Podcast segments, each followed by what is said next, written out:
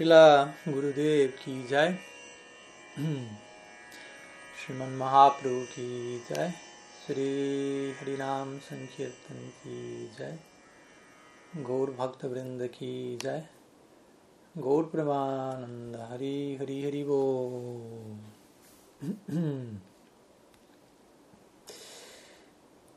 Bienvenidos a todos. Buenas tardes, Pranam. Nuevamente encontrándonos para preguntas, respuestas y está intentando conectarnos con la esencia del sadhu sangha básicamente, que tiene que ver con incrementar nuestro gusto por harikata. Tapum virduyashastra parnasrama vivagasa sanustitase dharmase samsidir haritoshanam vasudeva kataruchityam mahatse vayavi prapunya tirtha sevana. Entonces, por asociarnos debidamente, la esencia de todo bhakti es dharma y en ese en el marco del bhakti existe sadhu sangha como un aspecto crucial del bhakti. Y el fruto, Srimad Bhagavatam menciona de este sadhu sangha es incrementar Vasudeva Kataruchityam Mahatsivayavipra Punyatirtani. Es incrementar nuestro gusto por Harikata. Es una manera muy interesante de definir qué es, qué es sadhu sangha básicamente. Como sadhu sangha sin Harikata deja de ser sadhu sangha básicamente. Krishna dice lo mismo en el Gita. Machita madgata pranapodayanta parashparam katayantas chamam en la conversación con los sadhus, básicamente se da una interacción continua acerca de mí, dice Krishna. Eso significa sadhu sangha. Entonces, en ese intento estamos aquí de manera virtual, reuniéndonos desde diferentes rincones del globo, tratando de compartir Harikata, Shravan, Kirtan, Shmaran. Bueno, tenemos algunas preguntas aquí que han llegado. Hasta ahora hay una, dos, tres, uh, cuatro. Así que veremos. Primera pregunta de Braja Hari. Das. Dice, en un retiro online de Japa, en mayo del año 2020, se ha compartido la explicación de Sri Jiva Goswami al Mahamantra Hare Krishna. Entiendo que hay otros significados que corresponden a diferentes humores devocionales. El canto del Panchatattva Mantra al iniciar y finalizar una ronda de japa es afín al humor correspondiente a los significados de Sri Jiva al Mahamantra. Pues, por empezar, como bien menciona Brajahari, el Maha Mantra, Hari Krishna, que a diario recitamos, se presta para diversas interpretaciones. No cualquier interpretación desde ya, pero sí se presta para ciertas interpretaciones de acuerdo a la afinidad que alguien vaya a tener. Lo cual no es algo que acontece con otras eh, mantras, si se quiere, que se recitan en otras escuelas en donde el significado de alguna forma queda más limitado, reducido a un foco en particular. Muchas veces el mantra, hace poco alguien le consultó a mi Guru Maharaj respecto a, a, un mantra que se recita como ellos lo conocen como el Yugal mantra en una de las sampradayas Vaishnavas, la Nimbarka Sampradaya, el cual es un mantra que de alguna manera podría ser conectado como un para en la versión paralela al Mantra tal y como nosotros lo cantamos. El mantra dice Radhe Krishna, Radhe Krishna, Krishna Krishna, Radhe Radhe, Radhe Shyam, Radhe Shyam, Shyam Shyam, Radhe Radhe. Entonces, por momentos a veces entabla ese paralelo con el Maha Mantra, que prácticamente dice lo mismo, si se quiere, de acuerdo a cierto lente, Hare Krishna, Radhe Krishna, Radhe Shyam Hari Ram. Entonces la palabra Ram se transforma en Shyam, la palabra Krishna permanece como Krishna, la palabra Hari se transforma en Radhe. lo cual va en parte de la mano con cómo Srila Jiva Goswami interpreta el Mahamantra, quien él lee la palabra Hare. En relación a Shirada, hay lugar para ello, aunque también podríamos decir que una de las versiones eh, o interpretaciones más estándar corresponden a los tres nombres del Mahamantra relacionados a Krishna. Hare ligado a Hari, Krishna a Krishna y Ram a Krishna como Ram, Radha, Raman, etc. Nuevamente, en relación a, al mantra tal y como lo cantan en la Nimbarka Sampradaya, este mantra queda más limitado exclusivamente a la noción de Madhurya Rasa. Radhe Sham, Radhe Krishna. Allí queda claro a quién nos estamos dirigiendo. En cambio, si decimos Hare Krishna y Ram, pueden ser todos nombres de Krishna, los cuales pueden ser pronunciados por sus diferentes aspirantes o devotos o asociados en cada uno de los diferentes humores. Podrían ser tomados de un lugar más genérico, si se quiere, y volviéndose aplicables a cada humor. Como mencionamos más de una vez, los diferentes nombres de Krishna, obviamente hay nombres y nombres, hay nombres que son explícitamente más específicos. Srila Bhaktivinoda Thakur en su Harinam Chintamani habla de nombres principales y nombres secundarios de Krishna. Mukhyanam y Gaunanam. Nombres secundarios se refiere a aquellos nombres en donde el absoluto no, no queda tan definido en términos del bhakti, del prem, de su swarup shakti, y más bien se entrega una noción más genérica, tal nombres tales como Brahman, Paramatma, el absoluto, Dios, Ishvara. Obviamente Ishvara también puede tomar otro significado, pero la idea general de estas palabras son más genéricas. Todo eso tiene que ver con nombres secundarios.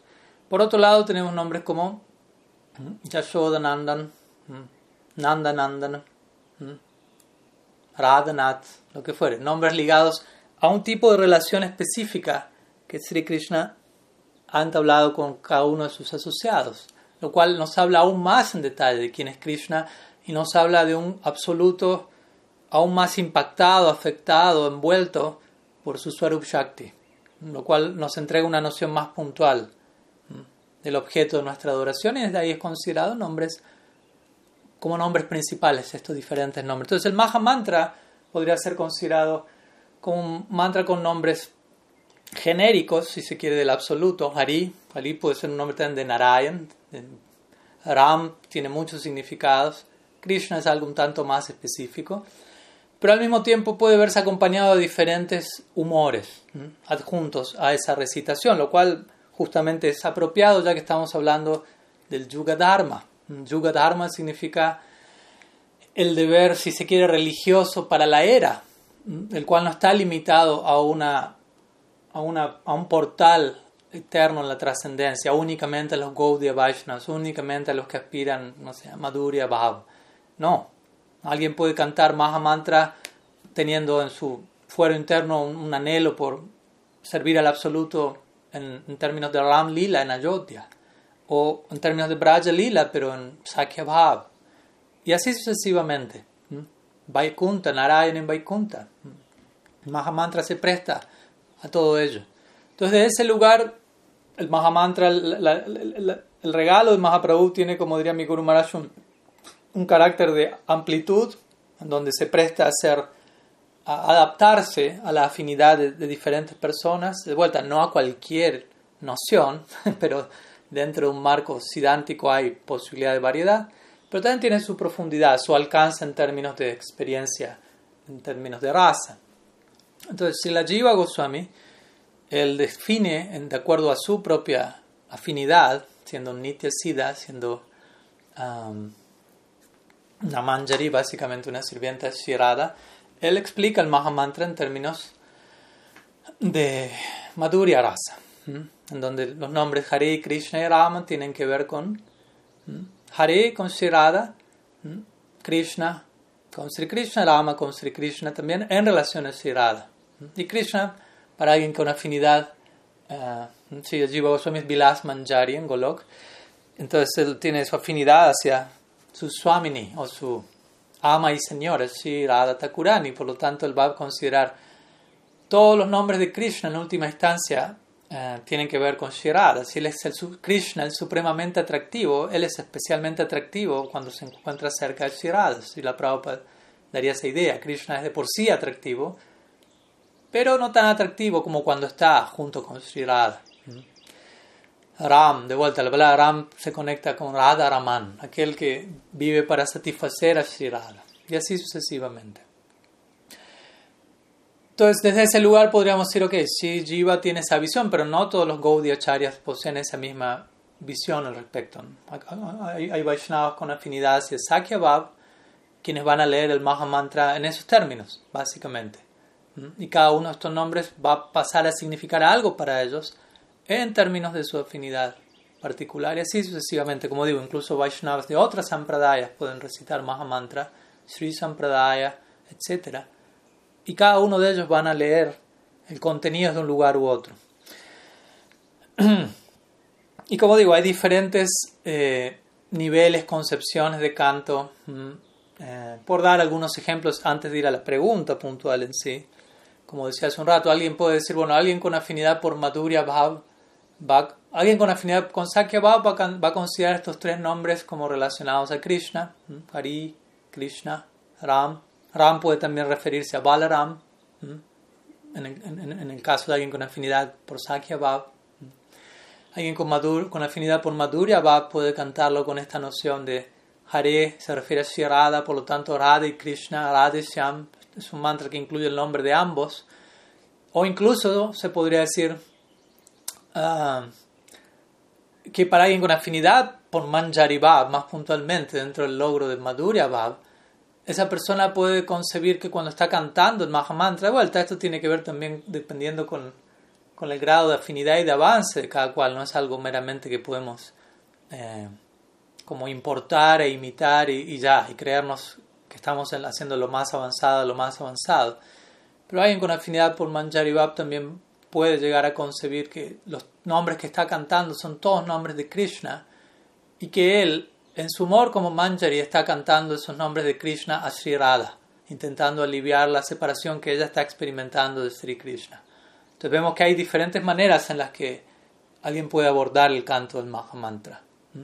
Pero me parece un punto importante antes de pasar a la respuesta oficial y algo que mencionamos el otro día en la clase de, de, aparición de, de, Pandit Sri Gadadhar, es que al cantar el Mahamantra es, gradual, es importante gradualmente identificarnos con una necesidad de servicio. Entender, estamos aspirando a relacionarnos con el aspecto último del absoluto y el aspecto último significa el aspecto que tiene mayores necesidades. Y todas esas necesidades surgen debido al Prem, no debido a un vacío existencial, no debido a Maya Shakti. Entonces, hay grandes necesidades en el mundo del amor y nosotros tenemos la posibilidad de cumplir un rol allí, al servicio de esas necesidades. Entonces, el cantar el Mahamantra gradualmente tiene que ir eh, acercándonos a ese espíritu, en donde nos identificamos más y más con una necesidad de servicio que tiene el objeto de mi afecto y donde yo me dispongo con una identidad de servicio. Como dijimos, la identidad de servicio va a surgir en la medida que haya identificación de servicio. Si yo no logro identificar una necesidad de servicio, donde yo me puedo dar en servicio, difícilmente surja en mí una identidad de servicio. Pero el canto, el más amante, tiene que ver con esta idea, con ofrecernos en servicio, solicitar ser ocupados en servicio, pero entendamos eso, no necesariamente concibamos eso como una necesidad que yo tengo, porque generalmente en la vida condicionada solemos verlo todo de manera obsesionadamente egocéntrica. ¿no? Yo necesito esto, yo tengo esto, tengo que adquirir esto, tengo que recibir esto, yo, yo todo comienza, sigue y culmina en mí.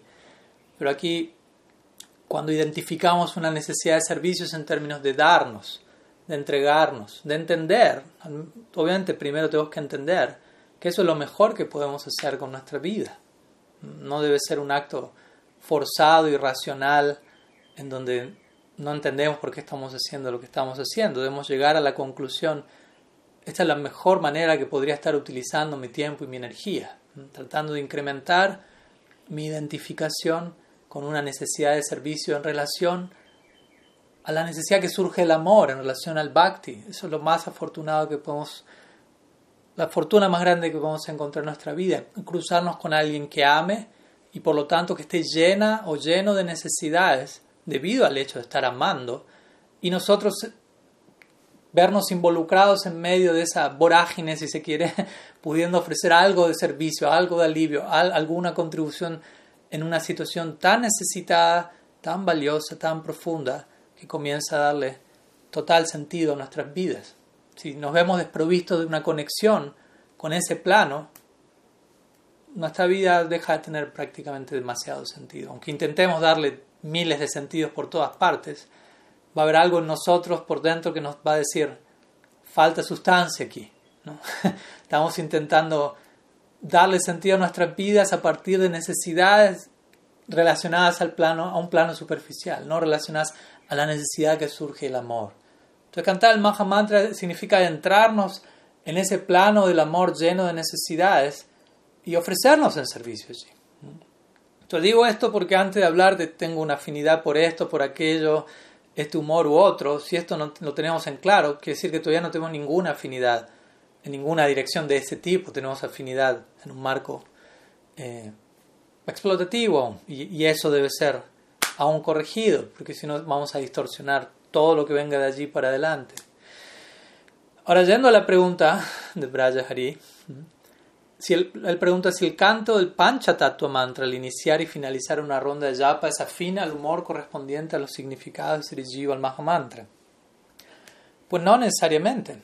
Todo eso va a depender nuevamente de la afinidad de cada cual. Por empezar, no necesariamente en todas las escuelas se canta el Pancha Tattva Mantra al comienzo y al final de, una, de cada ronda no, no necesariamente es un estándar absoluto en toda línea Vaishnava. Digo esto porque quizás obviamente uno tal vez conoce principalmente el referente cercano de uno y, lo absolutiza y eventualmente con el tiempo uno puede conocer otras, otras vertientes, otras variantes y encontrar que hay diferencias.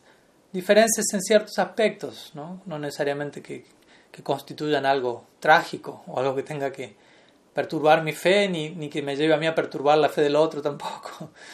Mm.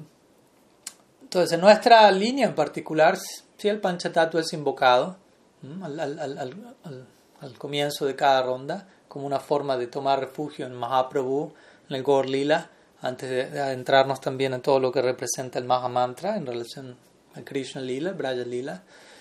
Eh, pero la recitación del Panchatattva Mantra, obviamente esto depende mucho de cada devoto, en qué situación está, en qué etapa se encuentra, qué afinidad siente.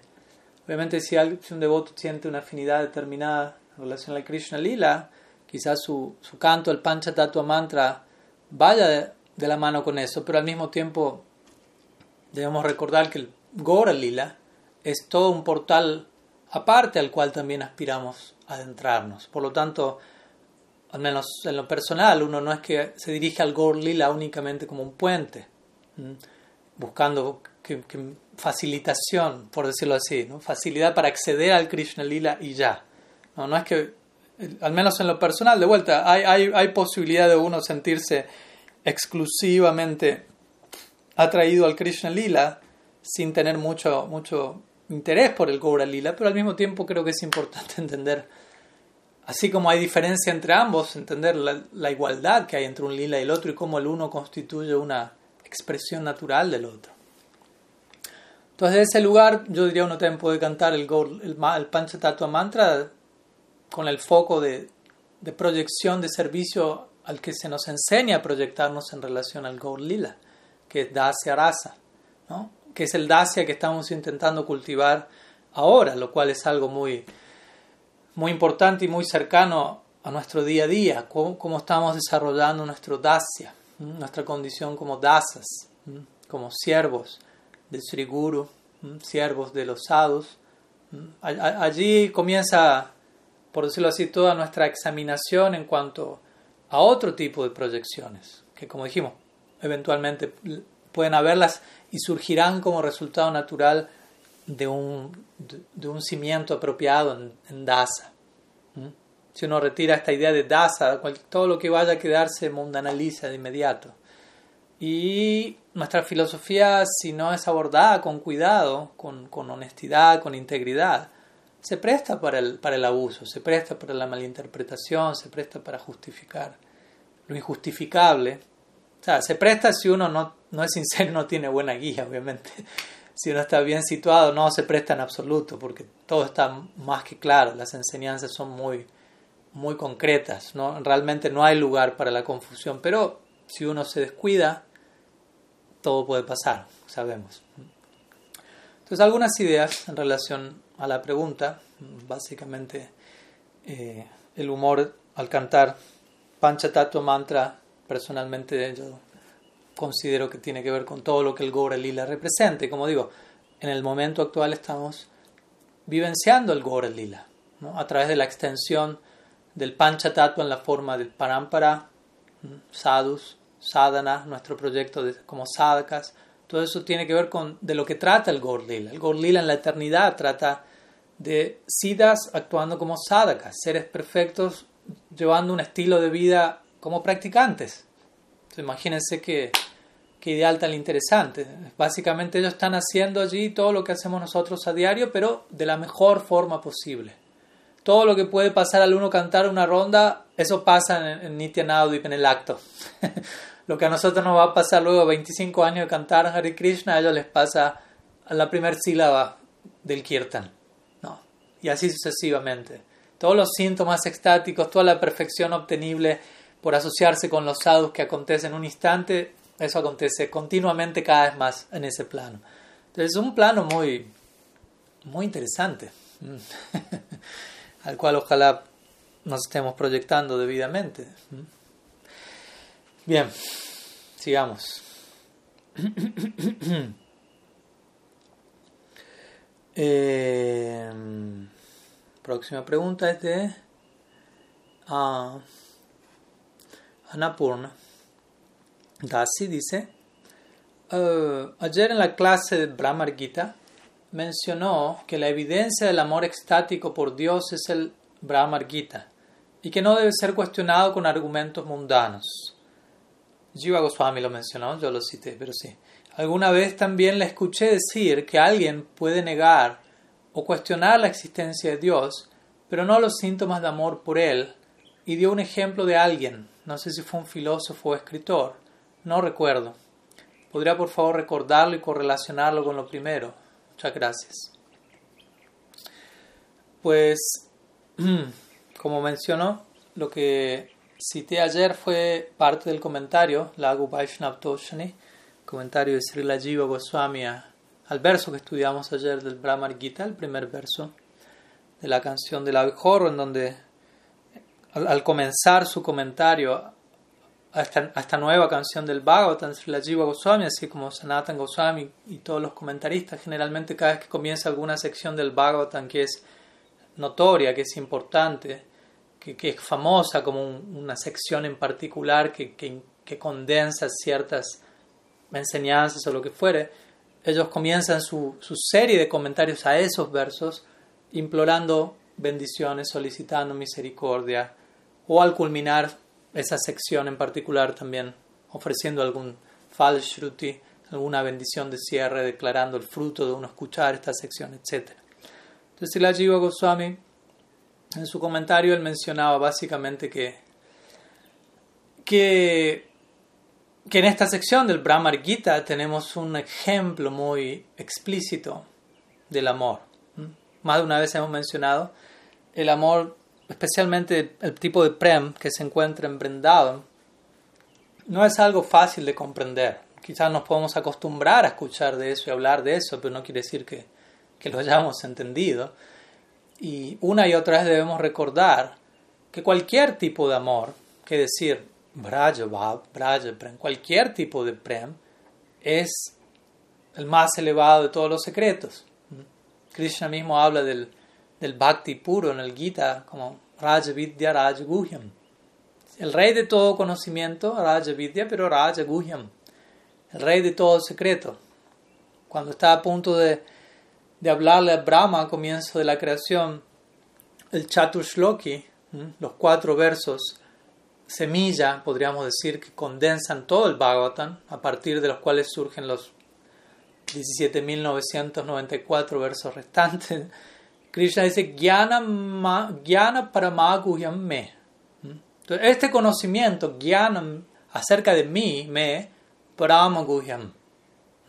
Paramaguhyam significa secreto supremo. Luego él vuelve a repetir en ese mismo verso, Sarahasyam tadangascha. Sarahasyam significa, rahasya significa secreto, confidencial. Entonces, una y otra vez él repite esta idea, Rahasya, Guhyam. Al cierre del Bhagavad Gita, él vuelve a, mencionar esto a Arjuna, cuando Krishna toca la, cumbre de, su discurso, él vuelve a decirle, este tipo de conocimiento es lo más confidencial. Entonces la idea, lo que voy esto es cuando él se refiere a este tipo de conocimiento, el bhakti de por sí es confidencial, pero él aquí está hablando de un tipo de bhakti específico y en última instancia es prem, prem bhakti. Es el secreto más secreto de todos los secretos. Es algo misterioso. Misterioso significa no es algo que podemos entender sin darnos por completo a, ese conocimiento. No es un conocimiento teórico. El punto es, yo no puedo darle una clase teórica a alguien y esa persona ya está amando. Uno puede entregar ciertos, eh, ciertos consejos, ciertas ideas, ciertas nociones, abordar una práctica, pero de allí a alcanzar la experiencia del Prem, eso es un viaje, es todo un viaje, con innumerables paradas, con innumerables paisajes que las personas santas nos, nos han descrito en términos generales, va a pasar esto, va a pasar esto otro en esta etapa, pero al mismo tiempo hay toda una serie de, de vivencias que tenemos que atravesarlas nosotros, una tras otra, con la guía de vida, desde ya, no estamos solos. Pero el punto es, no podemos comprender qué es el amor hasta que nosotros no estemos amando. Y cuando hablamos de amor, aquí estamos hablando de prem. En este mundo no existe el prem obviamente puede haber personas en este mundo que tengan prem, pero en un sentido ya no pertenecen a este mundo. A eso me refiero. El prem no es algo centrado en este mundo. ¿Mm? El prem es algo centrado en Krishna y todo lo demás encuentra su centro en él. Es un punto importante. No es que porque el prem tiene a Krishna como centro el mundo fue descartado. No, el mundo queda perfectamente integrado incluido en donde corresponde y todo es visto desde la óptica correcta. Aunque el Prem parece ser, como estuvimos hablando ayer, un tipo de locura, al mismo tiempo es la visión natural de, aquel, de aquella alma que se encuentra perfectamente alineada, integrada con la realidad. Entonces, no, no es fácil hablar acerca del amor, sobre todo si uno no ama. Y si uno ama, tampoco va a ser fácil hablar acerca de eso porque la experiencia que, el que ama, que, que, tiene aquel que ama, el que ama va a sentir, yo no puedo poner esto en palabras. O sea, puedo hacer mi mejor intento por decir algo al respecto, acercar la noción, pero ¿qué más? ¿No? ¿Qué más? Es como tener una experiencia, es como que ustedes nunca hayan probado, no sé, un mango y me preguntan a mí, ¿qué tal sabe el mango? Yo puedo recurrir a palabras, a referentes que ustedes han tenido previos de otras frutas, de otras nociones de dulzura, pero llega un punto en donde lo, mejor que puedo hacer es traerles un mango y decirle, tengan ustedes la experiencia. Mm. Obviamente, si fuera tan fácil como traer un fruto, prueben el prema y está listo ya. ¿no? Es un proceso. Y hay que adquirir el paladar adecuado para digerir semejante sustancia. Entonces, Srila Jiva Goswami, no solo Srila Jiva Goswami, todos los grandes amantes de la verdad, de la realidad, continuamente ellos entregan, a lo largo del Shastra encontramos continuamente este tipo de advertencia, ¿no? Cuidado, no nos, no nos precipitemos. Si la más diría, no, no, los tontos se precipitan donde los ángeles temen pisar. pisar. Como diciendo, el, plano del amor no es un chiste, no es algo que podemos entrar corriendo fácilmente. Entonces no nos entendamos que no es un lugar al cual vamos a entrar precipitándonos, ¿no? va a requerir un tiempo. Y no podemos tratar de acceder a ese plano a través de la mentalidad mundana. Tarko pratishtanatsrutayo vivina, nasabri sirayasya matam navina, dharmasya tattam nihitam guhayam mahajano jena gatasrapanta. Famoso verso del Mahabharata. Tarko pratishta srutayo vivina. A través de la lógica mundana Apratista, tarka apratistana. Apratista significa uno no tiene posición alguna a través de la lógica mundana, en relación a la trascendencia, en relación al secreto último de la vida, que tanto, ¿hasta dónde podemos llegar con nuestra cabeza? matam En este mundo, los así llamados rishis o sabios, cada cual viene con su propia filosofía y argumento. Aquí no se está refiriendo a los amantes de la verdad, sino a los lógicos, intelectuales. Y cada cual va a venir con una, con una teoría y el otro va a refutar su teoría y el otro va a re-refutar su teoría y siempre alguien va a tener una nueva teoría para refutar al otro y, esa es la historia de la filosofía materialista básicamente en este mundo, si se quiere. Y a través de ese ejercicio no se termina de llegar a aquello que está más allá de toda esa ida y vueltas de argumentos. Entonces, Mahabharata dicen Dharmasya nihitam guhayam, nuevamente la palabra guhayam. Dharmas, la, la, esencia del Dharma se encuentra escondida. Dharmasya nihitam guhayam, en el corazón de las personas santas. Y por lo tanto, Mahajano llena gata uno debe seguir transitar aquel sendero que tales personas han establecido.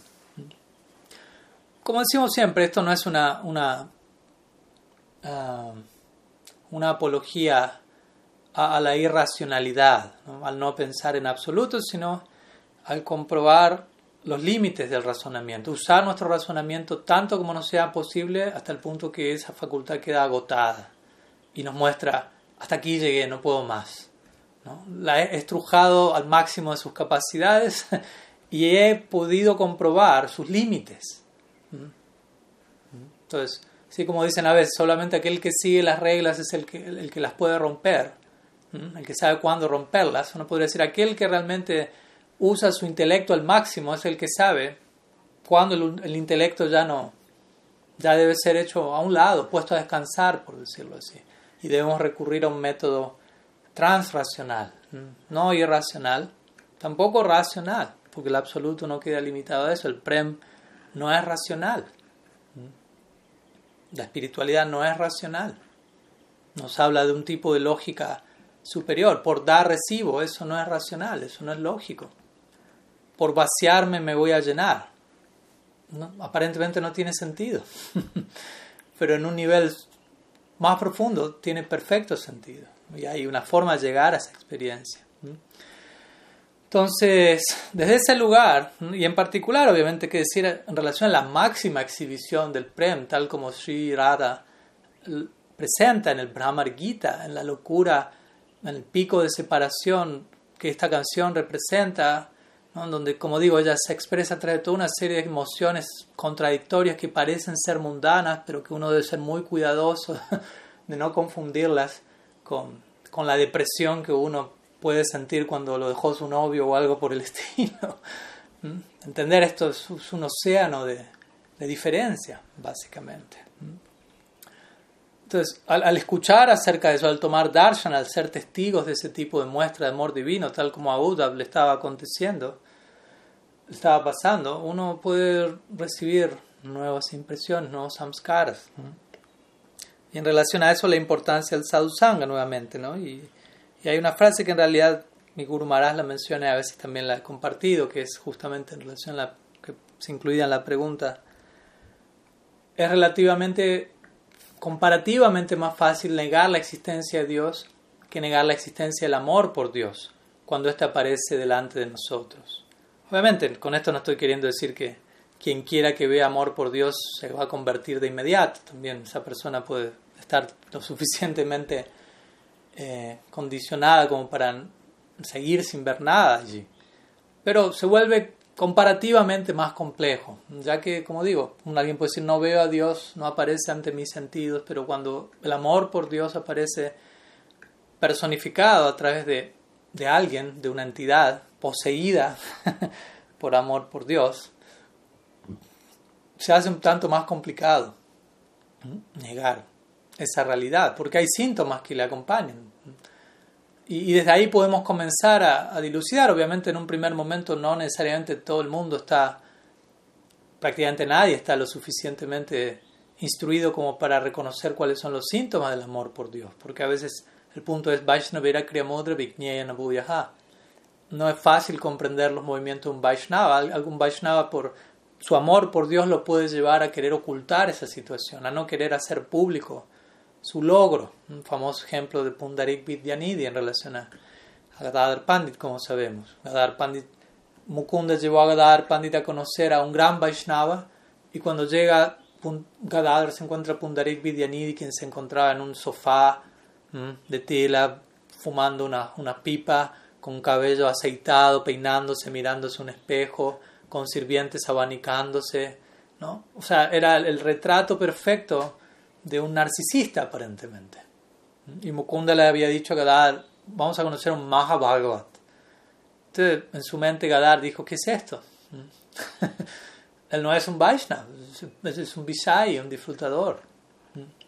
Obviamente, Mukunda pudo leer la mente de Gadadhar y inmediatamente le recitó un verso del Bhattan que habla de la gran misericordia, la extrema, excesiva misericordia de Krishna, especialmente Shaputana, Ahuba, Kiyam, Shanagala, Kutam, etc. Y en ese momento Pundarik Vidyanidhi fue, eh, fue capturado infraganti, por decirlo así, y no pudo contener su verdadera identidad, su verdadero fuero interno y mostró su lado como Vaishnava. Pero él estaba intentando pasar desapercibido para no ser molestado por todas esas personas que cuando escuchan hay un santo en el pueblo vamos a pedirle bendiciones, vamos a pedirle que me inicie, vamos a pedirle que me dé esto, vamos a pedirle, vamos, ¿no? Todos los sábados dicen, yo no quiero que mi vayan se vea interrumpido por, por, por este tipo de cosas, que mi adoración, que mi servicio sea interrumpido. Entonces voy a tratar de pasar desapercibido. Gorky Shordas Babbage es otra figura muy famosa al respecto. Solía cantar en, en, en, prostíbulos o cosas por el estilo para ganarse la peor fama posible para que nadie lo molestase. Entonces, no siempre es fácil reconocer a alguien que tiene amor por Dios. No hay una, una regla fija. El punto es que, ah, el que hace esto tiene amor por Krishna seguro. Obviamente, sí, algunas de esas cosas están allí, pero eso requiere de nosotros un ojo especial. En última instancia requiere que nosotros mismos desarrollemos amor por Krishna también. Entonces, la conclusión es esa, obviamente, siempre. Únicamente enloqueciendo vamos a poder entendernos con otra persona que esté loca, amando vamos a poder entender a alguien que ame. Hasta un punto vamos a poder capturar lo otro. Obviamente hay síntomas, Upashamasrayam dice el tal persona ha controlado sus sentidos por completo, aunque parezca que no, como en el caso de Pundarik Vidyanidhi, estrictamente hablando plenamente bajo control, lo cual de vuelta no habla de prem necesariamente, alguien puede controlar sus sentidos y ser un, un gyani, un yogi, pero de seguro alguien que tiene, tiene prem ha controlado sus bajos instintos, lo cual es una manera importante de que para muchos es lo, lo más inmediato, lo más veloz, ¿no? ver esa persona cómo lleva su vida. Y la pregunta aquí menciona eh, que yo di un ejemplo, un filósofo, un escritor. Sinceramente no, no me recuerdo. No, no, no sabría decir qué ejemplo me solidar. A veces surge un ejemplo en el momento, a veces surge otro.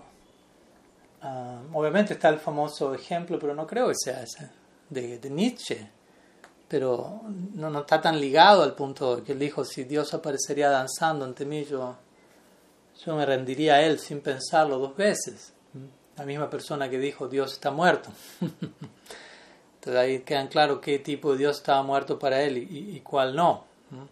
Y obviamente podemos natural nosotros en lo personal si escuchamos una idea así de inmediato no podemos evitar pensar en alguien como Sri Krishna, como Mahaprabhu, ambos conocidos como, como Nataraj, rey de danzarines, y, y, especialmente como Mahaprabhu, quien es Krishna en el experimento Prema Purushottam, es el ser supremo, la persona suprema vivenciando una experiencia de Prem única, Radha Bhav y a través de su propia experiencia de Prem, siendo una personificación de amor por Dios, Dios personificando el amor por Dios.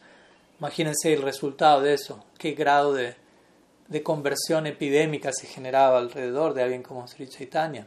Simplemente, como decimos siempre, con verlo, las personas quedaban completamente transformadas, experimentaban una conversión. Cuando nosotros les hablamos de atravesar una conversión, en el caso de Sri Chaitanya, de algunos de sus asociados, eso acontecía mediante el mero hecho de verlos o de entrar en contacto físico con ellos, quedan, las personas quedan electrizadas de prem, una corriente descendía atrás de ellos. Eso puede, sigue pudiendo ocurrir, dependiendo qué tan dispuestos nosotros nos encontremos y qué tan potente sea eh, la persona que tengamos delante, por decirlo así. Pero si las dos cosas están en su lugar, potencialmente el resultado sigue, sigue existiendo. Lava matre sadhu sangue salva siddhi Toda perfección puede ser obtenida en un mm, nanosegundo. Si uno se asocia con la persona correcta y uno se asocia con la disposición correcta. Beta tuam sumyatat sarvam tattva tatanugraha brujusnik dasi sisyasya kuravo guhyama pyuta es Bhagavatam. Sono Karishi le dice Sutta Goswami, debido a que tú eres sumiso, tus gurus se han complacido contigo y te han revelado todos sus secretos. Por lo tanto, por favor, comparte eso con nosotros ahora también. Entonces, debido a que tu disposición fue la correcta, eso llevó a que tus bienquerientes guardianes se viesen inclinados a derramar sobre ti todas sus bendiciones y tú tener la capacidad para albergar eso. Entonces, es importante tratar de, trabajar sobre, obviamente, tratar de encontrar esas grandes personalidades en nuestra vida, pero una vez que las encontramos, entender, en un sentido mi viaje terminó, pero en otro sentido mi viaje empieza, ¿no? en relación a de mi parte ahora, ¿qué, qué hago con mi, con, con, con mi envase? ¿Qué hago conmigo mismo como envase? Porque esas personalidades poseen la más poderosa de las sustancias, están intentando llenar mi corazón con ello, pero si, el, si la vasija tiene huecos, como decimos siempre, ¿ah? puede ser quedar llenada por un rato, se vacía, se vuelve a llenar, queda un poco, por decirlo así, recurriendo a alguna analogía pero en la medida que nuestro corazón se vea más y más libre de, anartas, de, de, falsos valores, más capacidad vamos a tener de albergar la gracia que, que golpea nuestra puerta. Bien, sigamos. Hay otra pregunta de la madre Anapurna, voy a, pero voy a pasar a, la siguiente como para dar también un poco turno a, a, a otros que hayan hecho preguntas y en todo caso si tenemos tiempo volvemos a esta pregunta que quedó pendiente de la madre. Bueno, aquí hay una pregunta de Martín en relación a lo que acabo de responder, así que voy por un momento allí y luego voy a una pregunta de la madre Samantha Mani. Martín pregunta, ¿y quién o quiénes lo pueden reconocer? Por ende tendrán también amor por Dios. Me imagino que la pregunta es quién puede reconocer amor, el amor por Dios en alguien. Entonces, como digo, eh, obviamente alguien que tiene amor por Dios va a reconocer a alguien que tiene amor por Dios. En el caso de la historia de Gadadhar Pandit, se considera que es un ejemplo, porque obviamente podemos decir por Gadadhar Pandit decir en el Gor Lila. O sea, si alguien tiene amor por Dios, es, es Gadadhar. Pero Gadadhar no, no, no pudo apreciar el Prem de Pundarik Vidyanidhi. Pero de vuelta, eso es un un tiempo, un lila, en donde queda cubierto momentáneamente, así como podríamos decir Arjuna, queda cubierto en el marco del Bhagavad Gita, etc. No, no, no lo tomemos como, como la regla. Entonces, obviamente, de por sí alguien que tiene Prem va a poder, no solo va a, ver, va a detectar otros que tengan Prem, eso no queda allí, no termina allí. Alguien que tiene Prem va a sentir que todo, todo está sumergido en Prem aunque no haya prem en otras personas, por decirlo así. Su, propio, su propia experiencia interna va a rebalsar hasta tal punto que va a terminar envolviendo al universo entero. Esa es la experiencia que las gopis muestran en en Separación de Krishna, el Benu Gita, por ejemplo. Tantas otras canciones. Pero donde ellas ponen el ojo, ven que alguien tiene prem por Krishna. Objetos inanimados, como la nube, la roca, una enredadera, un árbol, la tierra, cualquier elemento que se cruce en su camino, para ellas representa una entidad con más amor por Krishna que el que ellas tienen. Aunque obviamente ellas poseen el mayor amor por Krishna, la naturaleza del amor divino es que no siento que tengo amor divino. De vuelta, es, algo muy, muy paradójico.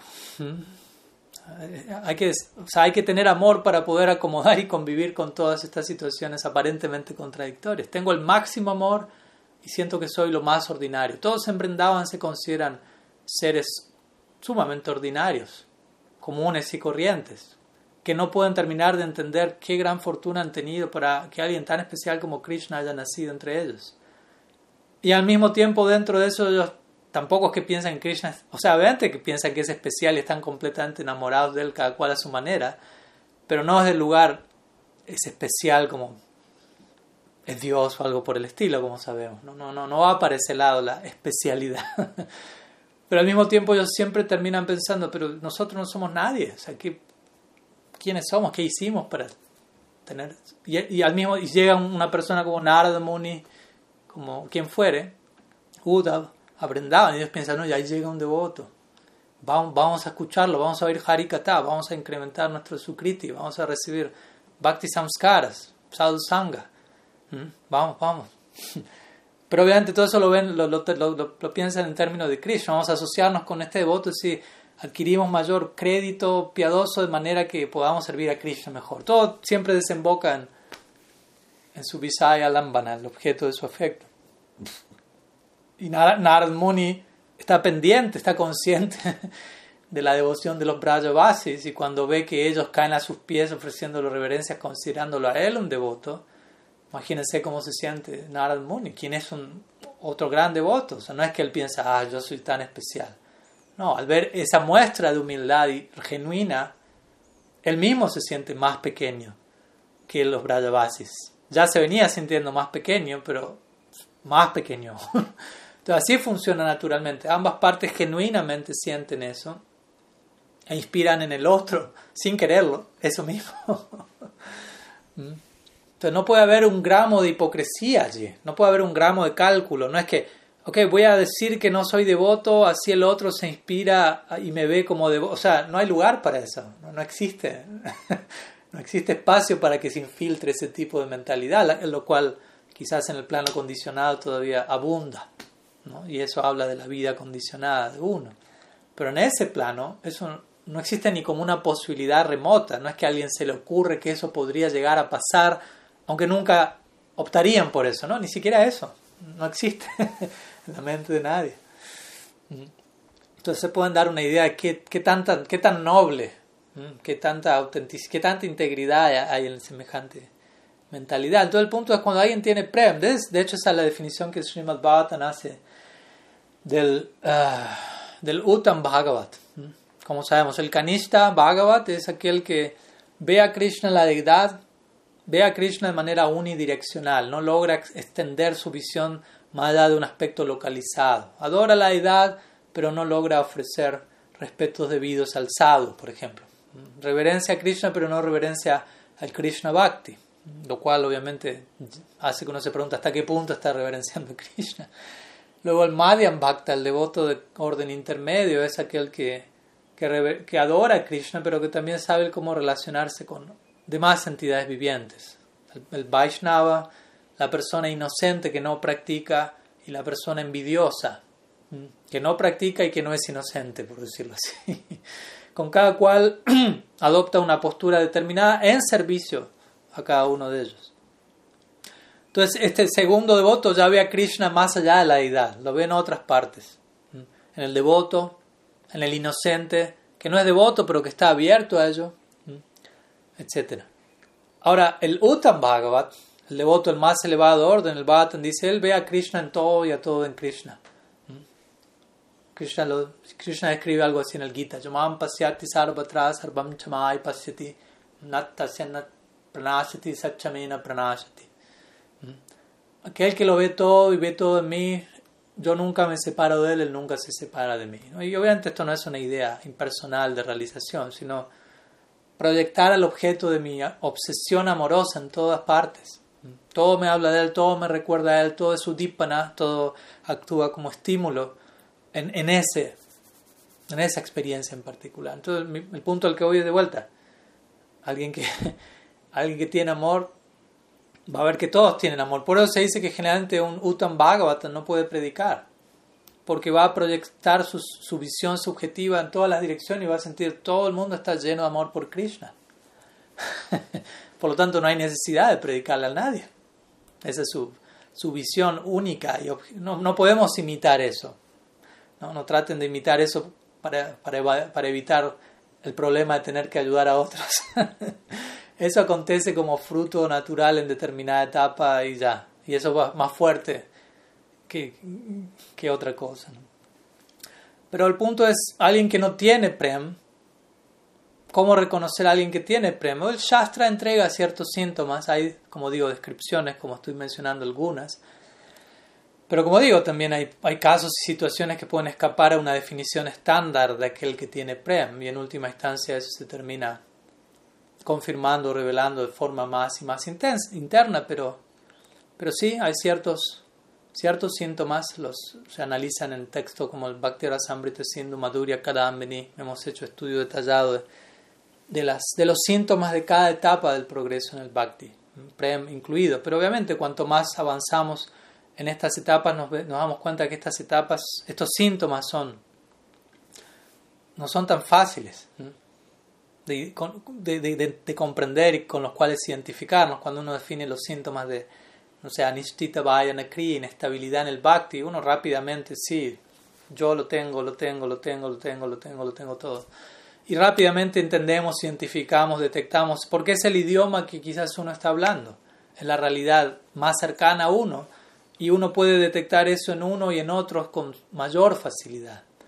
Y por lo tanto la misma idea se aplica en la medida que yo avanzo a otras etapas, comienzo a adquirir mayor facilidad para detectar los síntomas correspondientes a, a esas otras etapas. Los cuales, como digo, en un comienzo no son tan simples. Traten de seguir la idea del Sikshastakam. Mahaprabhu Bhakti Thakur menciona el Sikshastakam. Las etapas del Bhakti son descritas. Cuando Mahaprabhu dice no tengo gusto por el santo nombre, quizás para uno eso es entendible. Porque quizás es la experiencia de uno en, en una medida o en otra. Ahora cuando Mahaprabhu está diciendo en separación de Govinda el universo entero se ve vacío, uno hasta un punto puede empatizar con eso probablemente, porque no es la experiencia de uno. ¿Por qué? Porque ese verso habla de Vipralamba Prem, o sea, habla de la meta última, del amor divino en separación de Krishna. Por lo, no es algo en donde, como digo, me puedo precipitar y forzar mi entrada allí. Obviamente, escuchamos acerca de ello, tratamos de imaginarnos qué será. Hasta un punto uno, no sé, compara con alguna experiencia que uno tuvo hasta ahora, pero de vuelta es muy delicado esto. A veces las escrituras nos dan ejemplos de este mundo, analogías, para intentar ayudarnos a, a definir algo que va más allá de palabras. Por ejemplo, las escrituras dicen, la tez de Krishna es tal como la nube oscura. Ahora la pregunta, ¿usted cree que usted, usted mira una nube oscura en el cielo? ¿Usted piensa que esa es la tez de Krishna, exactamente tal como usted la está viendo en esa nube? Obviamente que no. ¿Qué diferencia hay? Uno ve una nube oscura y tampoco es que queda cautivado en éxtasis por ver ese color de una, en una nube en este mundo. Pero cuando uno vea la forma de Krishna, eso es otra cosa. Entonces el punto es, todo eso son indicativos, nociones para tratarnos de dar una idea en base a algo que hemos experimentado en este mundo, pero al mismo tiempo, en el mismo nivel en que se nos da esa analogía y esa, esa noción, en el mismo nivel o más, se nos da una aclaración y una advertencia de recordar, entienda que eso va más allá de la experiencia de este mundo. Hasta un punto es eso. ¿Me explico? Cuando se habla de la forma, es cirada, es no tiene nada que ver con el dorado tal como nosotros lo conocemos en este plano, o lo que fuere, ¿no? todo lo que fuere que, se nos entrega una idea. Obviamente hacemos algo con esa idea, pero ¿qué hacemos con esa idea? Tratamos de abordar la práctica, de abrazar el canto y de permitir que el sonido divino revele todo lo que no puede ser revelado de otra manera.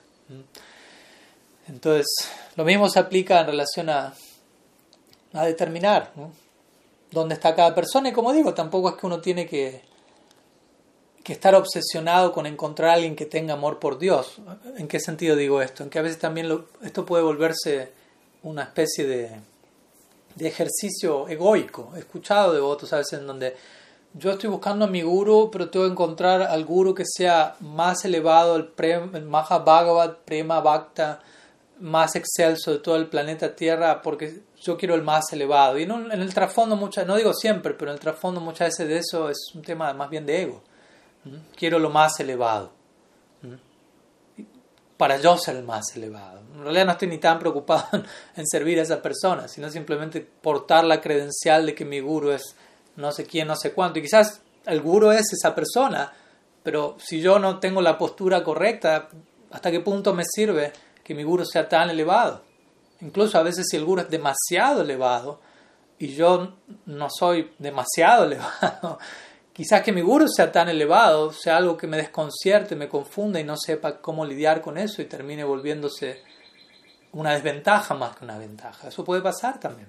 Entonces no necesariamente uno tiene que buscar que toda mi asociación sea a punta de prema bhaktas, porque para ser honesto no es fácil encontrar esas entidades en este mundo. No es algo tan fácil, tan simple, tan barato. Pero si uno encuentra un Vaishnava, un practicante sincero, sea la etapa en la que esté, el punto es ese, ¿no? O sea, estemos abiertos a, asociarnos con Vaishnavas sinceros y a lograr servirlos, aprender, beneficiarnos de donde sea que estén, Narta, Niprita, Nistita, Vaina, Kriyanista, Rucha, Sakti, Bhav, Prem, Srada, lo que fuere. Si es honesto, auténtico, está bien conectado, bien situado, ya, partamos de ahí. O sea, si, si no tenemos esa disposición a, a, relacionarnos desde ese lugar con, con ese tipo de amplitud, difícilmente lo otro llegue o podamos apreciar lo otro. Entonces también es un punto importante. ¿no? Y gradualmente uno irá entendiendo más qué es el PREM, etc. Pero si uno es honesto en la búsqueda, Krishna va a enviar sadhus a nuestra vida y, y, una y otra vez uno va a encontrar confirmaciones de que, de que estos son mis sadhus, por decirlo así. ¿no? al fin de cuentas, obviamente hay tantos sadhus en el mundo, eh, afortunadamente. Eh, pero al mismo tiempo también Swajatya, dice Sila Rupa Goswami, Swajatya, Swatavara, Sajatya y Snigda. Dice, el sadhu sangha de uno debe poseer estas tres cualidades. Swatavara, los sadhus tienen que ser más elevados que uno. Obviamente puede haber sadhus que sean de igual a igual, por decirlo así, pero uno debe buscar un sadhu sangha con personas avanzadas. Swatavara, Snigda significa afectuosos tienen que ser afectuosos, misericordiosos con uno. Y eso puede tomar muchas formas, como sabemos. no necesariamente significa me van a decir lo que quiero escuchar y, van a endulzarme el oído.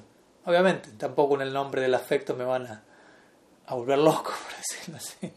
Entonces, Satvara, Snigdasya y Swajatya. Swajatya significa son de una misma familia, pertenecen a una misma especie, una misma naturaleza, ¿no? en cierto nivel me siento parte de un mismo idioma. Y obviamente no con todos los sadhus uno va a poder entablar ese tipo de vínculo. Al fin del día termina habiendo una familia íntima, reducida, un círculo cercano de votos en la vida de uno que son los, los sadhus de uno, la familia de uno. Y no hay, no hay problema, porque uno necesita volver, especificidad, uno necesita entrar en detalle y eso hasta un punto lo puede hacer de forma masiva. Entonces, todo eso también tiene que ir dándose con el tiempo gradualmente. Y con la misma práctica, la misma purificación, la misma educación de uno, uno va a ir teniendo más y más en claro quién es quién, por decirlo así.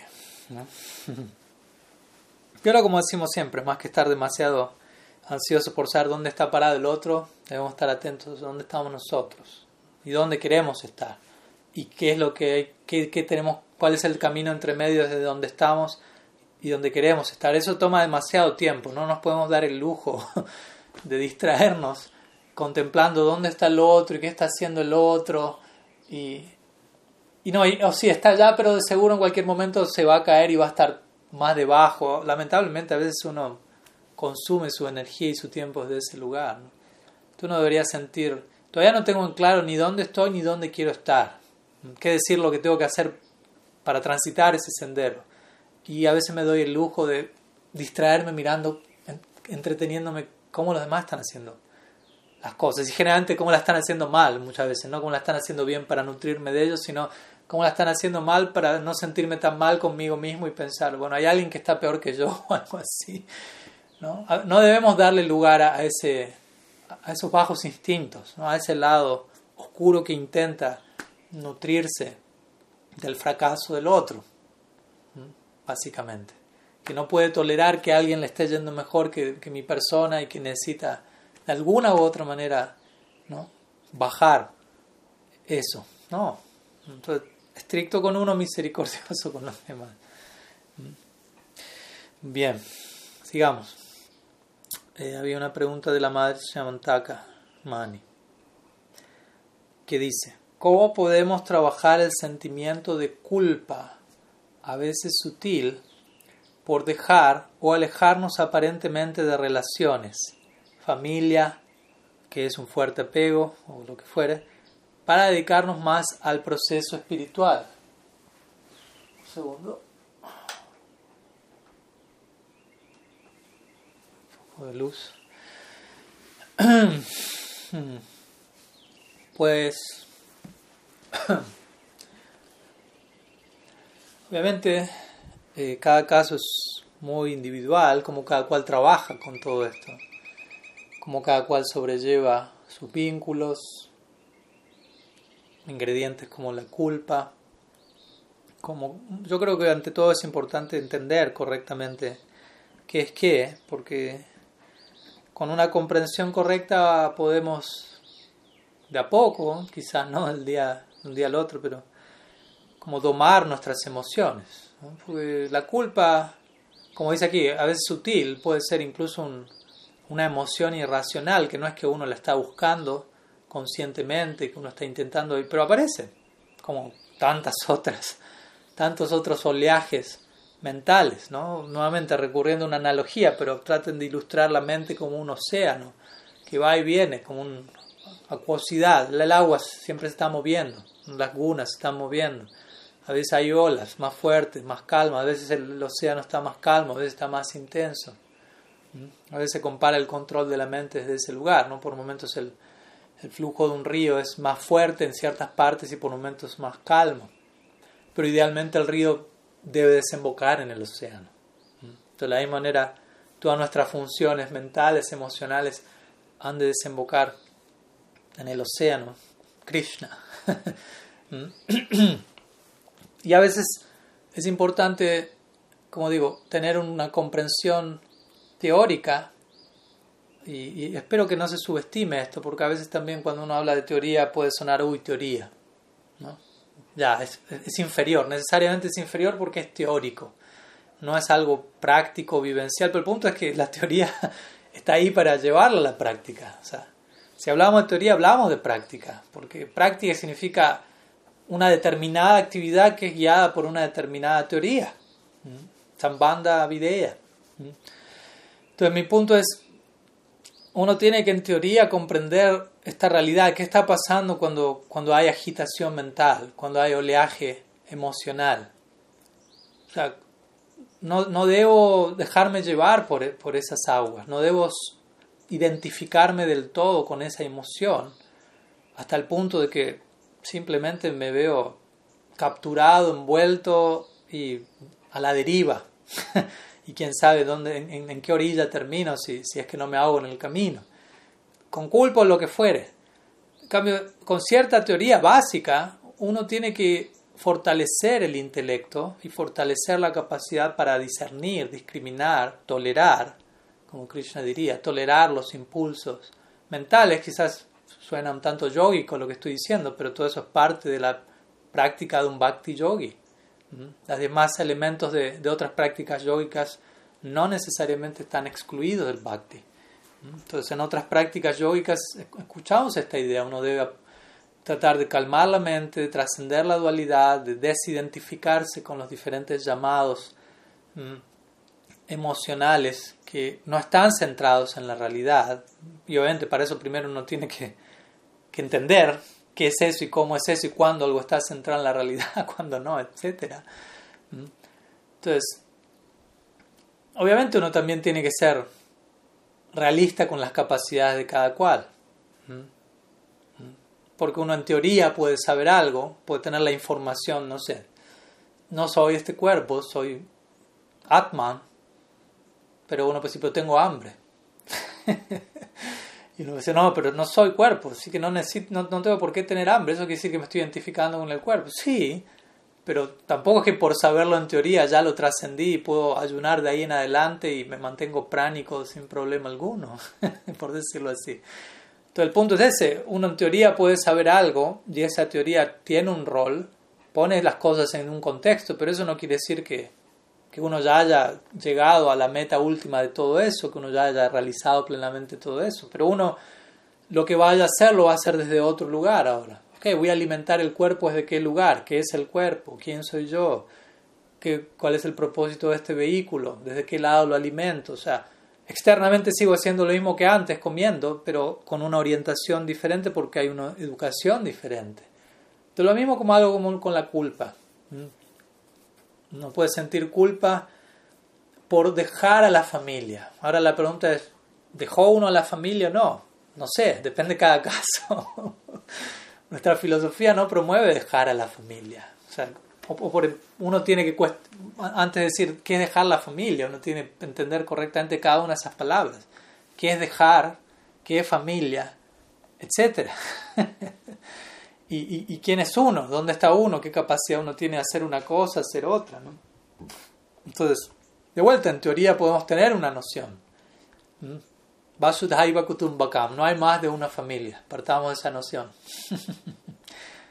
de vuelta, suena idílico y no sé, Swami, eso es teoría, suena lindo, pero en la práctica, pero obviamente también tenemos que empezar por algo, ¿no? Entonces, es importante tener una orientación teórica profunda, en donde no estamos a diario reforzando la noción mi familia, porque eso ya está bastante reforzado en la mayoría de nosotros, eso ya está bastante metido en nuestro ADN, la noción de mi cuerpo, mi país, mi apellido, mi familia. cada caso es diferente, cada cual tendrá su, su apego en una dirección o en otra, pero generalmente, como aquí menciona uh, Taka Mani, el apego a la familia es, es eh, extraordinario, en el sentido, es una de las cosas más difíciles de superar, seamos honestos.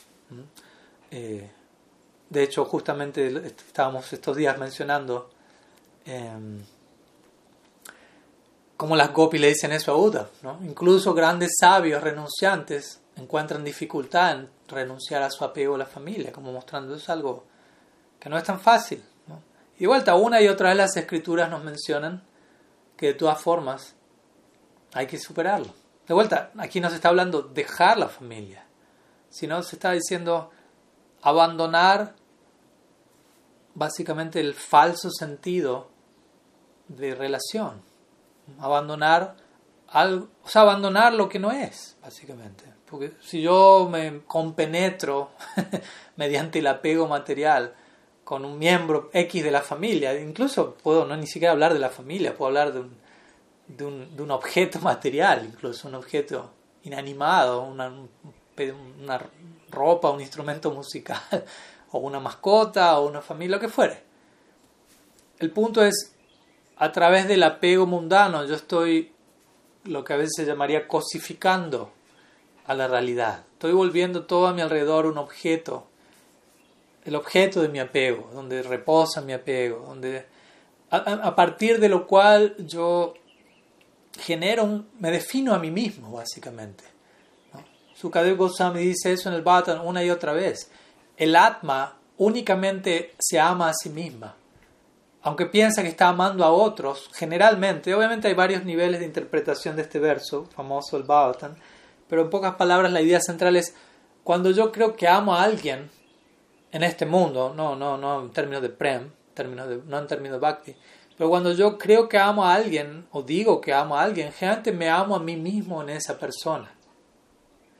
Amo mi proyección de mi necesidad separada lo cual hasta un punto es realmente necesaria, la cual toma forma delante mío en esa persona, como a veces decimos un poco tragicómicamente.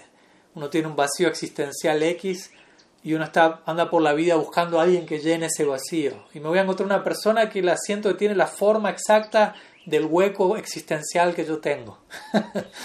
y me apego fervientemente y yo interpreto todo eso como estoy locamente enamorado porque siento que la pieza encastra justo con el con la que faltaba. Y parece que sí, parece que el, que el rompecabezas finalmente funcionó, aunque obviamente sabemos con el tiempo no, no necesariamente ese es el caso. Entonces, lo que los sadhus nos, intentan dar es un conocimiento para iluminar la naturaleza de nuestro condicionamiento. Uno tiene que volverse un sabio. Todos somos llamados a eso. No es que el sabio es el sannyasi, el guru. O sea, a menos que uno se vuelva un sabio, o sea, si uno acepta un sabio en su vida, es para uno volverse un sabio. Si no, no entendió uno muy bien de qué trata volverse un sabio. Es como, acepto un maestro de arquitectura, pero no me interesa ser un arquitecto. ¿Para qué, qué estoy haciendo ahí entonces? Entonces, el compromiso está allí. Tengo que volverme un sabio. Un sabio tiene, significa tengo que vivir como si me estuviese creyendo lo que digo durante la clase, por decirlo así. ¿No? O sea, no como si lo estuviese creyendo, queriendo creerlo, queriendo vivirlo, queriendo incorporarlo, queriendo que eso sea mi vida. Al comienzo lo voy a ver como una parte de mi vida, pero en algún punto quiero que eso se vuelva todo en mí. Entonces, el punto es eso, no tiene que tomarse el tiempo cuando vienen estos oleajes emocionales para poner pausa y decir, momento, ¿qué está pasando aquí? ¿Quién está sintiendo qué cosa por quién? O sea, desglosar, desnudar todo ese impulso emocional, que es como una bola de nieve que me quiere llevar a las corridas de hacer algo, quién sabe qué, pasionalmente, poner pausa y comenzar a, a desmembrar toda esa situación. ¿Quién soy yo? ¿Quién creo que estoy, que, estoy siendo en este momento? ¿Qué estoy sintiendo en relación a quién? ¿Por qué O sea, repasar toda la filosofía en cinco minutos. todos los días uno tiene que hacer ese ejercicio más de una vez si usted no quiere terminar haciendo cosas indeseables, va a tener que tener ese, ese repaso a mano continuamente. Aunque pueda sonar vergonzoso, más vale hacerlo a tiempo que arrepentirse tarde. Entonces, en realidad uno no debería sentir culpa, o sea, uno no debería llevar su vida con culpa. Entonces, si hay culpa, eso está indicando que que hay algo que no terminamos de resolver debidamente, que, que, si me distancié de mi familia, todo eso con comillas de vuelta, porque no necesariamente hay un distanciamiento, o sea, quizá me distancié de la noción de familia que tenía antes, la cual era una idea de por sí distante. como no sé, en mi caso digo, bueno, como sannyasi rechacé la opción de tener una familia pero por rechazar esa opción, automáticamente todos son mi familia. Entonces, ¿hasta qué punto perdí la familia? ¿Hasta qué punto rechacé la familia? Al contrario, siento que la acepté más que nunca. Simplemente la amplié, no la limité a 3, 4, 5 o una persona. Entonces también cómo cada uno lo concibe, de vuelta, cómo yo esto me muevo por el mundo, si, si elijo, si me sigo convenciendo a mí mismo, esta es mi familia, esta es mi familia, esta es mi familia, y pienso en términos separatistas, provincialistas, pues eso ya es mi problema. Yo sigo echando esa leña al fuego. Yo sigo atendiendo ese lado de mi ser que necesita ser disuelto, esa falsa identificación, falsa designación. Obviamente, obviamente uno en esta vida nació de cierta persona, tiene su madre biológica, su padre, con esto no estoy diciendo uno vuelve todo igual de la misma manera, hay ciertos elementos únicos a esas relaciones, pero al mismo tiempo uno tiene que mantener cierta sobriedad dentro, al, no, ver, al no dejarse llevar en exceso por lo que esos vínculos representan, porque querámoslo o no, no dejan de ser vínculos temporales. O sea, no dejan de ser vínculos temporales. A menos que uno se esté relacionando con esa persona más allá del vínculo temporal en sí, o sea, el vínculo es temporal, la conexión con esa jiva es otra, eso, es otra cosa. Yo puedo conectarme con, con, mi madre biológica desde un lugar espiritual y desarrollar un vínculo más allá de la temporalidad del vínculo como madre-hijo e que nos tocó en esta vida. Son dos cosas separadas. O sea, que yo diga su vínculo con su madre es temporal, no estoy diciendo, no puedo profundizar en ese vínculo eternamente, pero desde otro marco, porque no nos vamos a estar relacionando eternamente en eso, en ese plano. Y si sentimos que eso es un problema, entonces sí, es un problema en nosotros, porque no terminamos de, aceptar algo tan básico como la temporalidad de los vínculos en este plano. Y, y, y, entiendo que puede pasar. O sea, si realmente hacemos un análisis en frío, podemos llegar a la conclusión, todavía no termino de aceptar eso. ¿Por qué? Porque estoy obsesionado con la materia, con lo temporal, sobreidentificado con esto como si lo fuese todo. Por lo tanto, si me retiran eso, todavía quizás a nivel realización queda poco y nada. Entonces, gradualmente necesitamos afianzarnos en, ese otro sentido de la identidad, porque tampoco podemos vivir sin un sentido de la identidad en absoluto. Eso nos llevaría a la neurosis. Entonces, el punto es ese, ¿no? O sea, uno, uno tiene que, o sea, cada decisión que uno tome en su vida, uno tiene que tratar de tomarla con plena seguridad, no tomar una decisión sobre la cual me voy a estar arrepintiendo el resto de mi existencia o voy a estar sintiendo culpa continuamente. Obviamente no digo que este sea el caso de la, de la Madre ni de nadie, pero puede pasar en una medida o en otra. Pero el punto es, tenemos que hacernos cargo de nuestras decisiones. Entonces, uno también tiene que utilizar su inteligencia, voy a tomar una decisión. De vuelta, no, no quiero ponerme de ejemplo, pero bueno, hablo de lo que uno experimenta con uno. Uno acepta una orden como sannyas, tengo que obviamente pensar, ¿qué tanto voy a poder sostener eso? O sea, no es solamente ah, acepto la orden y después veo qué hago por ahí. Ni siquiera pensé nunca qué tan sostenible me va a resultar, etc. Lo que fuera. Y obviamente, incluso aunque uno piense todo lo que piense, va a haber elementos que, que uno no se los puede haber imaginado y que los va a tener que vivir estando allí, como ser padre, lo que fuere. Uno puede prepararse, pero en un punto uno se tiene que lanzar al agua, por decirlo así. Pero también cuanto más uno se pueda preparar, mejor. Y el punto es no arrepentirnos después. El punto no es sentir culpa o lo que fuere. Obviamente a veces nos equivocamos, cambiamos de rumbo y la vida continúa. Pero, pero la culpa es algo que no, no es promovido en nuestra escuela. Una cosa es genuino arrepentimiento, obviamente, que nos lleva a cambiar, a mejorar, a crecer. Eso es un elemento de vida necesario, de humildad. Pero culpa, uno tiene que inspeccionar. Como digo, cada caso es diferente. ¿Qué me, qué, qué me lleva a sentir culpa? ¿Por qué siento culpa? Siento que los abandoné. Ok, pero ¿los abandoné o no los abandoné? ¿Hasta qué punto yo mismo me lo creo eso? O sea, quizá el problema no es ni con nadie más, es con cómo yo mismo, qué tan seguro estoy de lo que estoy haciendo, qué tan convencido estoy de lo que, lo que estoy haciendo. Como digo, quizás si me detengo por un momento y analizo la situación en frío, tengo en claro, ¿no? En realidad no abandoné a nadie, no está pasando algo malo y simplemente fue un oleaje mental que quizás siga viniendo durante un tiempo, es parte del proceso. Y lo importante en ese caso es saber qué hacer cuando viene ese oleaje. No tanto pretender que ya nunca más eso ocurra, porque el condicionamiento se va retirando en cómodas cuotas. Eh, entonces, el punto ahí es no tanto que eso deje de pasar, algún día quizás deje, dejará de pasar, pero ¿qué hacer cuando eso ocurre?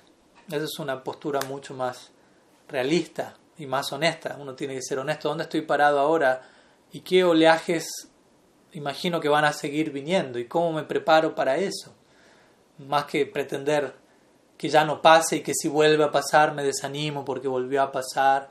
Eso no es tan realista, ¿no? O sea, uno tiene que ser humilde y humilde significa aceptar dónde estoy parado y ciertas cosas que quizás probablemente sigan pasando durante un buen tiempo. Y aún así no desanimarme y aún así seguir apreciando todo lo que ya pasó para bien, todos los cambios que hubieron y sobre esa base sobrellevar, tolerar tatenu kampam shushmikshramano munjane vatmakritam vipakam hi bhadvapurvid vivad namaste jiveta jumukti padesadaeva Krishna dice aquel que anhela mi, mi misericordia, aquel que realmente está aspirando por mi misericordia de forma seria, genuina, va a estar dispuesta a sobrellevar todo lo que siga llegando a su vida como resultado de sus actos previos. Lo va a tolerar y mientras tolera, se mantiene ocupado en mi bhakti, glorificándome con cuerpo, mente, palabras, alegremente, ocupado entendiendo lo que, el oleaje que esté viniendo, la ola que esté golpeando, no deja de ser nada en comparación a lo que tendría que estar llegando si Bhakti no hubiese no me hubiese interceptado en esta vida. ¿Mm?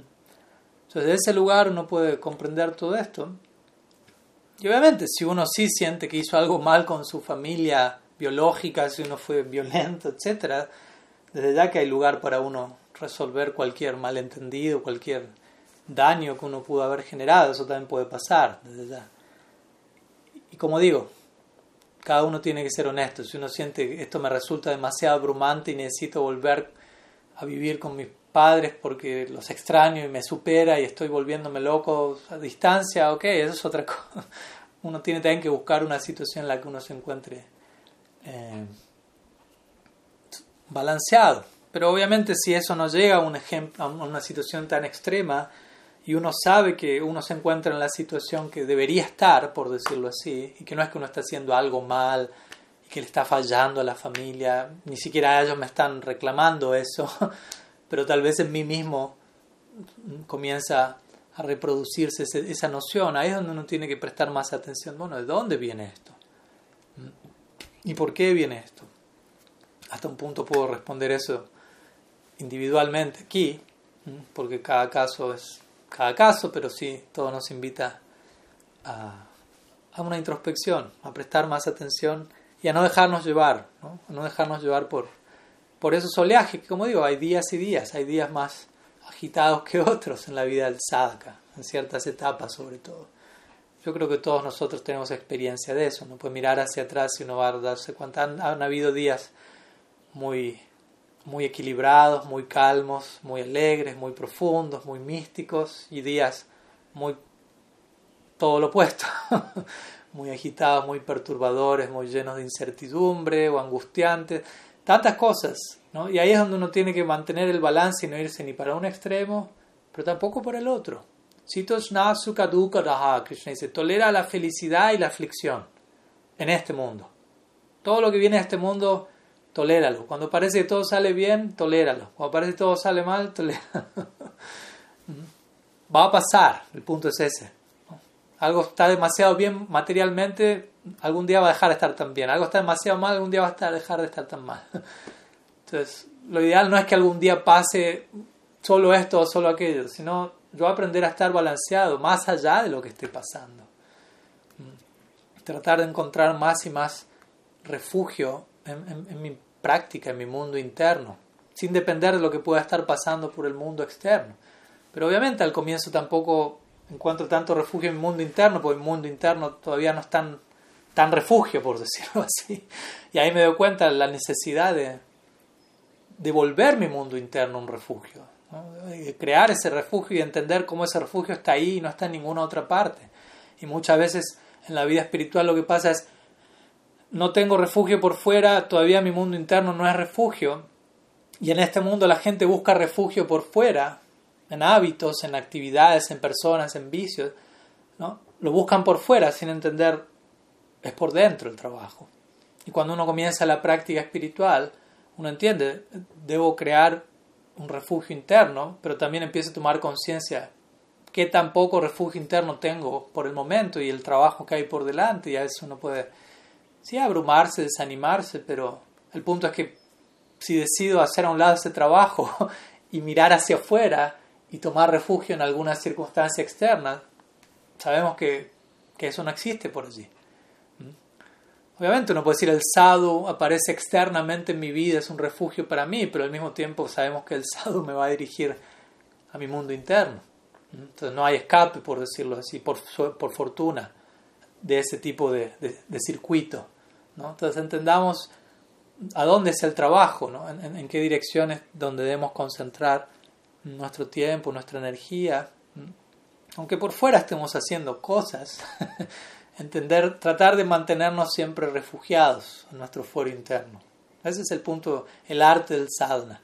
¿no? no importa lo que esté pasando por fuera, sino dónde me encuentro internamente, dónde estoy, qué tan refugiado, alineado, sintonizado encuentro. Sadhana significa eso, practicar para afinarme más, sintonizarme más y más con esa, con esa corriente.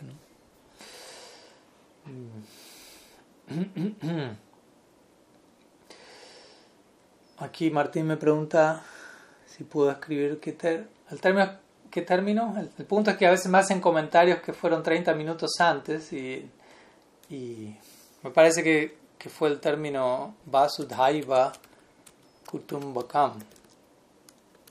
Ah, ahí está. Solamente existe una familia. Bien, me quedó pendiente la pregunta de la mana Purna, si, si me da permiso la podemos dejar para la próxima sesión, ya que aquí se hace un tanto tarde y obviamente también en sus respectivos sitios, quizás más todavía más tarde.